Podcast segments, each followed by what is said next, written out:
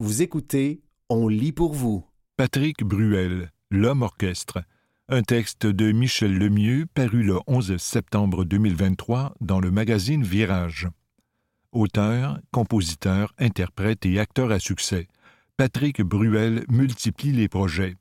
Outre son plus récent album, l'homme de 64 ans prépare une tournée et une série de spectacles de Noël, et ce, tout en participant au tournage d'une télésérie d'espionnage. C'est sans compter ses activités viticoles. Occupé, vous dites? Le chanteur nous proposait récemment, encore une fois, son dixième album studio en carrière. À la fois intime et personnel, mais aussi largement inspiré de l'actualité, l'opus propose 17 titres dont Danse pour moi, Ce monde-là, Lettre à la con, On en parle et l'Instite, une sorte d'hommage à tous ces enseignants qui transmettent leur savoir avec bienveillance, mais aussi à sa mère qui était professeure. Malgré cette carrière faite de succès, Bruel qualifie cet album de meilleur en carrière. Je pense que notre plus récent projet est toujours le meilleur, explique-t-il, mais je crois aussi que cet opus est le plus important de tous mes albums. J'en suis particulièrement fier. Patrick Bruel présentera des dizaines de concerts en France, en Suisse et en Belgique à l'hiver 2024. Au Québec, nous devrons patienter jusqu'à l'automne suivant pour voir l'artiste donner vie à ses récentes chansons sur scène. Patrick Bruel chante Noël. En revanche, ses fans d'ici seront heureux d'apprendre que l'artiste sera de retour au Québec à la fin de l'année. Il présentera une série de spectacles de Noël, Parapapam, en compagnie de Mario Pelcha et de Vladimir Korneev. Le trio fera revivre les classiques du temps des fêtes, dont Petit Papa Noël, Minuit chrétien et Happy Xmas, War is Over. Chanter des chansons de Noël, c'est nouveau pour moi, convient-il. Chez nous, c'est moins dans la tradition de faire des albums de Noël. Je crois que c'est plus ancré dans les traditions américaines et canadiennes. Ces cinq spectacles qui seront présentés à la salle Wilfrid Pelletier de la Place des Arts s'annoncent grandioses. En effet, pour accompagner les trois chanteurs, l'orchestre Film Harmonique de Montréal, ses quarante musiciens et une soixantaine de choristes dirigés par le chef d'orchestre Francis Chouanière seront au rendez-vous. Un retour aux sources. Sur son plus récent opus, Patrick présente une chanson intitulée Je reviens. La pièce porte sur un éventuel retour en Algérie, retour qu'il espérait vivre depuis un bon moment déjà. Je me suis dit que j'allais faire ce que mon grand-père me disait toujours. Quand tu as quelque chose en tête, tu le mets sur papier. Cette chanson s'est finalement concrétisée lors d'un retour aux sources alors qu'aux côtés de sa mère, l'artiste a eu l'occasion de voyager au pays de son enfance. J'ai quitté l'Algérie à l'âge de trois ans, explique-t-il. Avec ma mère, je suis retourné à Tlemcen, mon village natal. Ma mère et moi avons vécu ces moments main dans la main. Nous sommes allés à l'école où elle avait enseigné. Ça a été extrêmement émouvant. Pour ma part, j'étais à la recherche des souvenirs que je n'ai pas eus, tandis que ma mère était à la recherche de ses souvenirs à elle. C'était très touchant de faire ce voyage ensemble. Pour moi, c'était une manière de boucler la boucle. Espion et vigneron. Acteur en demande, Patrick se partage cet automne entre Paris et Tel Aviv pour le tournage du trailer Unité 8200. Cette série d'espionnage franco-israélienne porte sur une unité du Mossad, le service de renseignement israélien. C'est un bon scénario inspiré du polar de Dov Alphon, dont l'histoire se déroule dans l'univers des services secrets, dit-il. Parmi ses nombreux projets, l'homme est aussi un vigneron assumé. Depuis 2007, il est propriétaire d'un vignoble dans le sud de la France. Il produit de l'huile d'olive, de la lavande, du miel, des confitures et du vin. En 2022, il nous a proposé Léos Cuvée Augustin, disponible à la SAQ, élu vin rosé de l'année au palmarès Bacchus 2023. Ce vin est à la fois un hommage à sa mère, dont le prénom est Augustin. C'est aussi un clin d'œil à ses fils. C'était normal que ce premier vin soit un hommage à ma mère. Elle et moi sommes très proches. Je lui ai offert une bouteille le jour de la fête des mères. Elle a été très touchée. Quant à Léos, c'est la contraction des prénoms de mes deux fils, Léon et Oscar. Un rouge est prévu en 2025, un blanc en 2026. Le père caresse-t-il le rêve de passer la main à ses fils un jour ou l'autre? Bien sûr, admet-il. Pour le moment, ils ont leurs propres intérêts. Ils pourraient s'intéresser quand même au vignoble car, au bout du compte, ce n'est pas incompatible. C'était Patrick Bruel, L'homme orchestre, un texte de Michel Lemieux paru le 11 septembre 2023 dans le magazine Virage.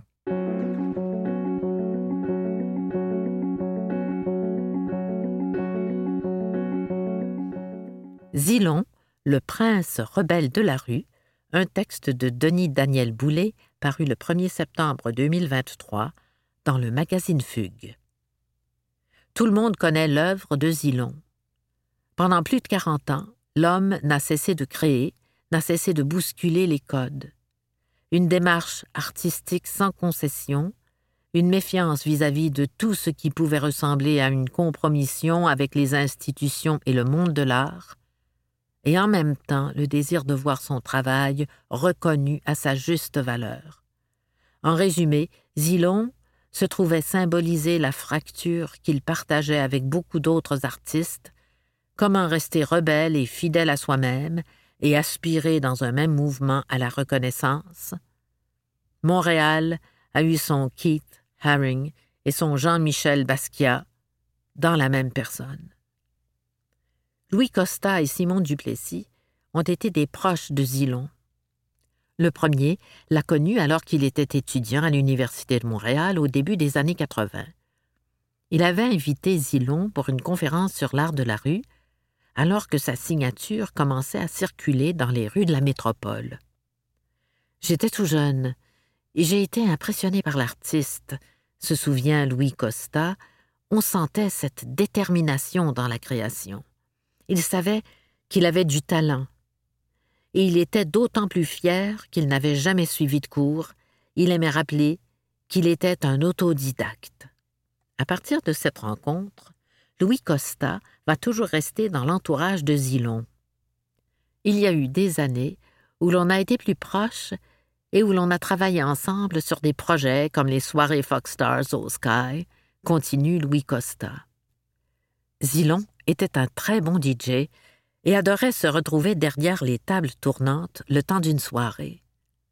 Tout au long de sa carrière, Zilon participe à des projets qui croisent des arts et des genres différents. Il sera à l'origine des soirées Porn Pop Star au Cléopâtre, entouré sur scène d'anciennes porn stars, invitées pour l'occasion. En parallèle, il continue sa propre démarche artistique. Pour le poète Simon Duplessis, qui le côtoiera jusqu'à son décès, Zilon était dans un état de création perpétuelle. Tout l'interpelle. Quand on se promenait, il y avait toujours quelque chose qui retenait son attention, et il élaborait sur le champ ce qu'il pourrait faire, ce qu'il pourrait en tirer.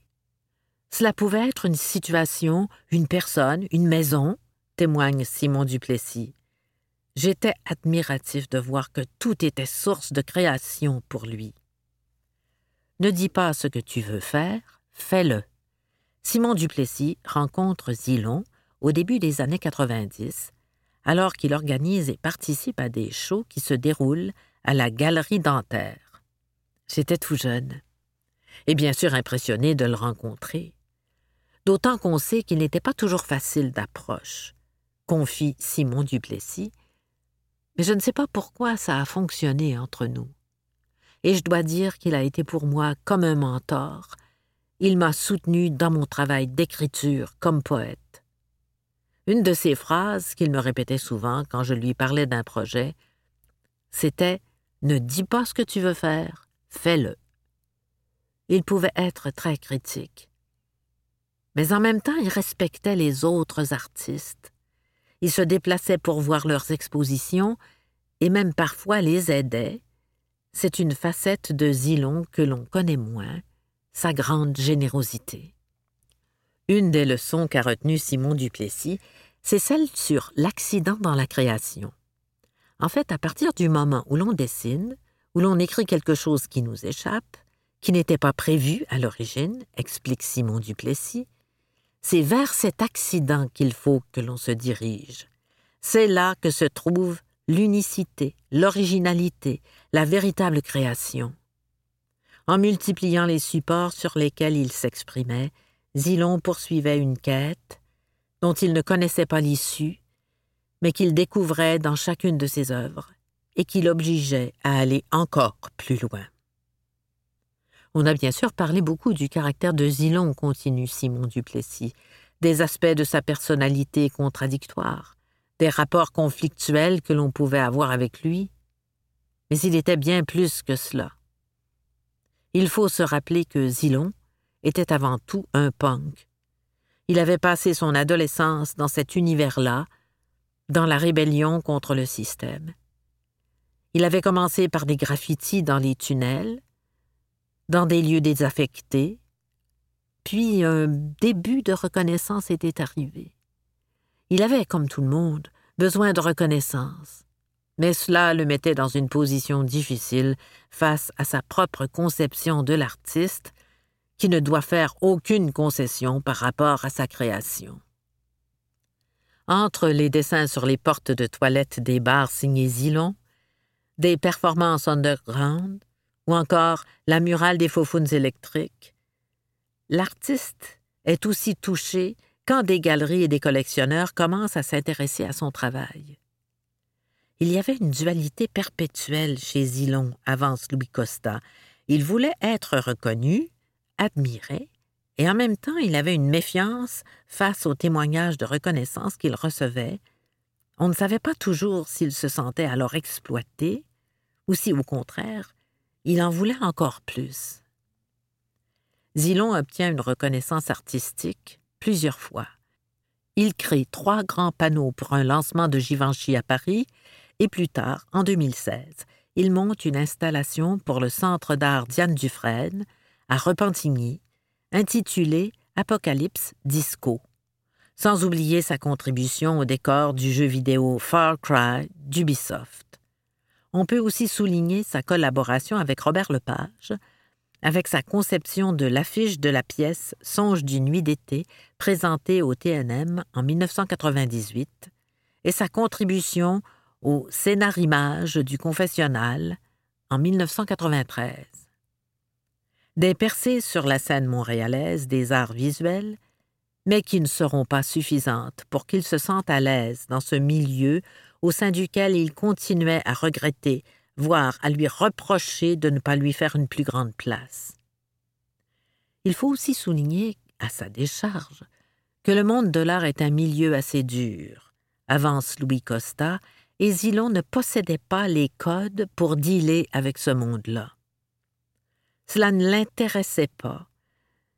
Et donc il y avait alors des frictions avec les galeristes, ou encore avec celles et ceux qui voulaient devenir son agent ou agente. Zilon avait gardé de son adolescence le caractère rebelle, indocile, voire insolent, qui ne plaisait pas à tout le monde, même si cette résistance était le terreau de sa création. Il y avait aussi chez lui quelque chose de l'enfant blessé, qui pouvait se révéler aussi très tendre, affectueux, attentionné, ajoute Simon Duplessis. Il se peut qu'avec son décès, on souhaite lui redonner la place qui lui revient dans le paysage artistique montréalais, que l'on découvre qu'à l'instar de New York, Montréal a eu son Keith Haring ou son Jean-Michel Basquiat. Le célèbre visage zilonesque au regard perçant et colérique témoigne de façon emblématique de la vision que Zilon posait sur le monde qui l'entourait. Je garde le souvenir d'un gars complexe, extrêmement doué, conclut Louis Costa, avec qui j'ai vécu d'incroyables moments, même s'il était souvent le premier à se saborder dans les relations sociales. Pour Simon Duplessis, le départ de Zilon est une grande perte. Je ne serais pas ce que je suis, ce que serait mon travail comme poète, si je ne l'avais pas rencontré. Il avait un grand cœur, torturé. Mais si l'on passait au-delà des apparences, on rencontrait vraiment quelqu'un d'exceptionnel. C'était Zilon, Le prince rebelle de la rue, un texte de Denis Daniel Boulet, paru le 1er septembre 2023 dans le magazine Fugue.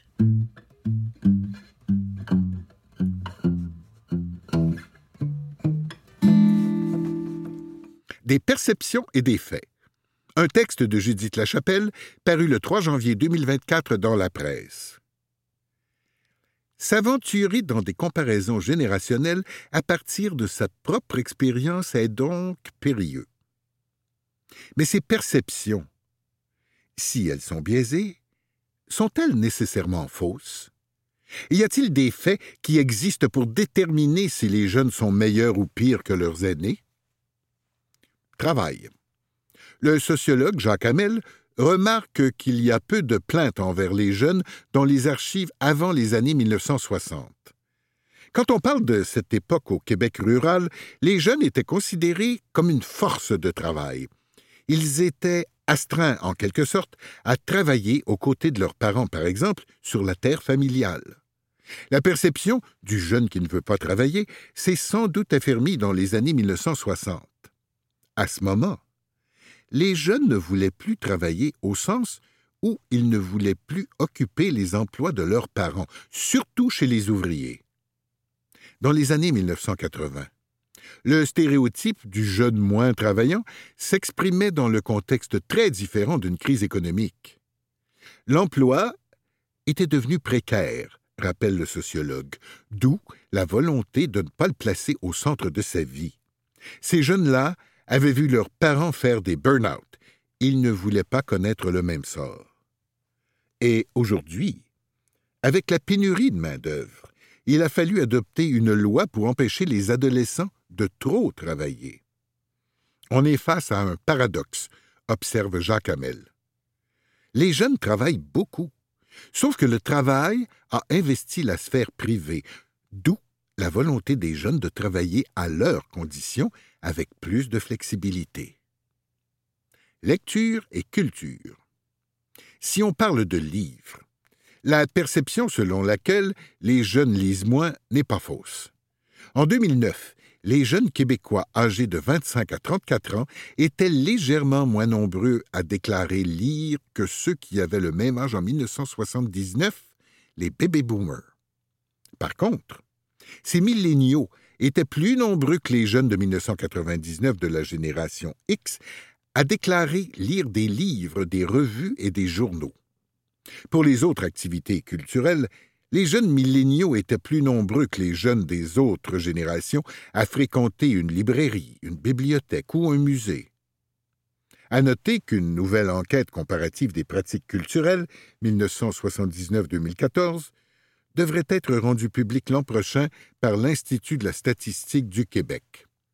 Source Enquête sur les pratiques culturelles au Québec, les pratiques culturelles selon la génération des baby boomers et des jeunes de 25 à 34 ans de 1979 à 2009. Intelligence. Plus stupide, les jeunes d'aujourd'hui? Non, pas vraiment. Les études montrent plutôt que le niveau d'intelligence moyen augmente de génération en génération. Vous connaissez le test de la guimauve? demande John Protzko, chercheur à l'Université de Californie à Santa Barbara. Résumons. Au début des années 1970, un psychologue de l'Université Stanford a présenté une guimauve à des enfants en leur disant Je vais aller dans l'autre pièce. Si tu attends mon retour avant de manger ta guimauve, je t'en donnerai deux.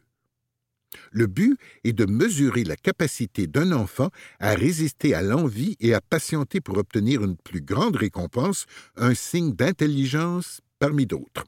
Protzko et son équipe ont analysé en 2020 les résultats de 50 ans de distribution de guimauve. Mais avant de procéder à cette analyse, ils ont sondé 260 experts du développement cognitif. Croyait-il que les enfants seraient devenus moins patients avec le temps? 84% d'entre eux étaient d'avis que les enfants seraient aussi nombreux, sinon plus, à opter pour le plaisir instantané. Et il s'est avéré que les enfants se sont améliorés dans leur capacité à retarder la gratification, dit John Protzko. Ces résultats sont conséquents, selon lui, avec d'autres études qui montrent une augmentation du quotient intellectuel sur une période d'un siècle. C'était Des perceptions et des faits, un texte de Judith Lachapelle, paru le 3 janvier 2024 dans La Presse. Les libraires craques, essais étrangers. Cinq suggestions de lecture des libraires indépendants parues le 6 décembre 2023 dans la revue Les libraires. 1. Pourvu qu'il soit dur, chronique sur ma masculinité. Thomas Gravereau, Albin Michel.